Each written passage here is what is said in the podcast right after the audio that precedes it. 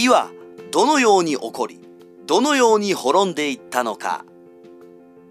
三国志とは言いながら三国が成立したのは結構終盤だということに皆さんはお気づきでしょうか。実はそれぞれの王朝がどのように起こってどのように滅んでいったのかよくわからないという人も多いのではないでしょうか。今回はそんな皆さんのためにまず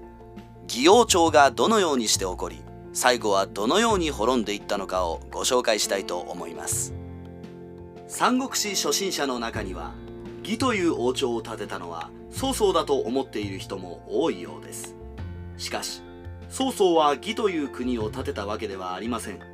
曹操はあくまで義の礎を築いたに過ぎず自ら皇帝を名乗ることはありませんでした。しかし曹操は検定から義王に報じられています。王というのは本来皇族しかなれないもの。それなのに曹操が義王になったということはゆくゆくは検定から帝位を譲ってもらおうなんてことを考えていたのかもしれません。父曹操が築いた礎の上に義王朝を完成させたのは息子の宗妃でした。宗妃は義王となった後検定から禅譲を受けて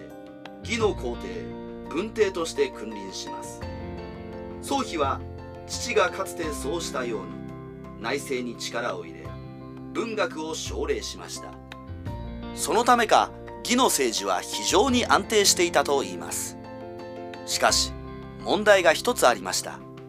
彼は身内に冷たかったのです。かつて熾烈な後継者争いをした宗職には特に冷たく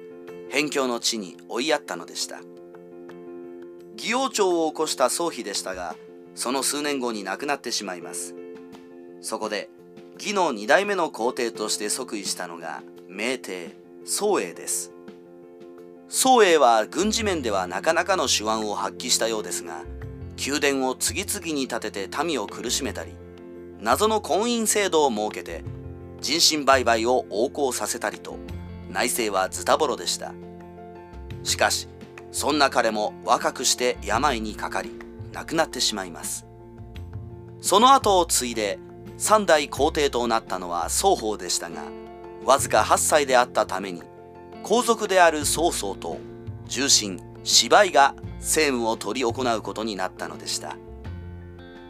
2人で双方を補佐するよう宋英からことづかっていた曹操でしたが次第に芝居が目の上の単行部のような存在に感じられるようになっていきます。曹操は次第に芝居を邪険に扱うようになり芝居はそれに対して静かに不満を募らせていきました。そして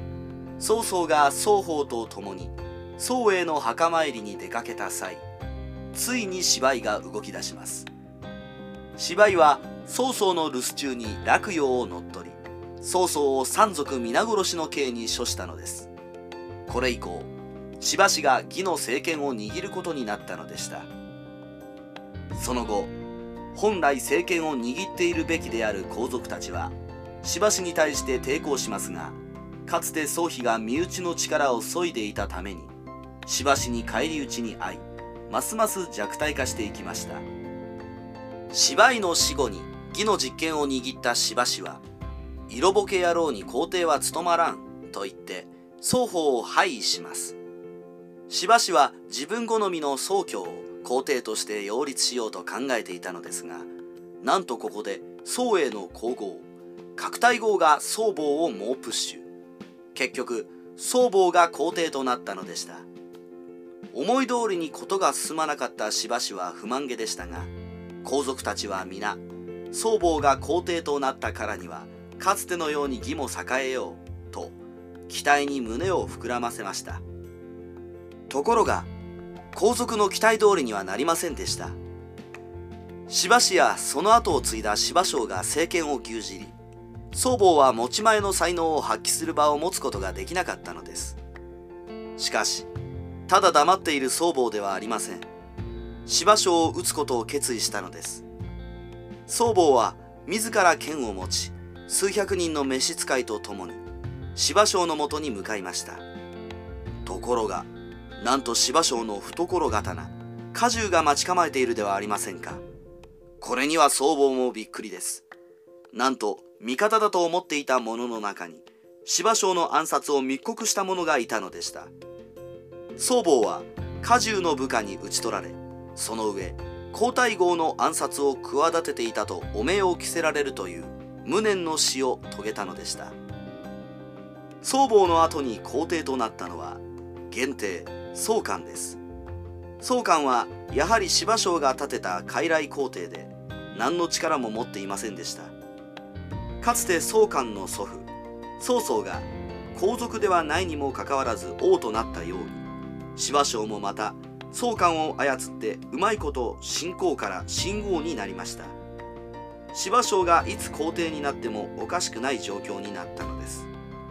ところが芝生はその後亡くなり芝園がその後を継いで神王となります。そして芝園はその後間もなく家中らと共に宗官に禅譲を迫り神王朝を建てたのです。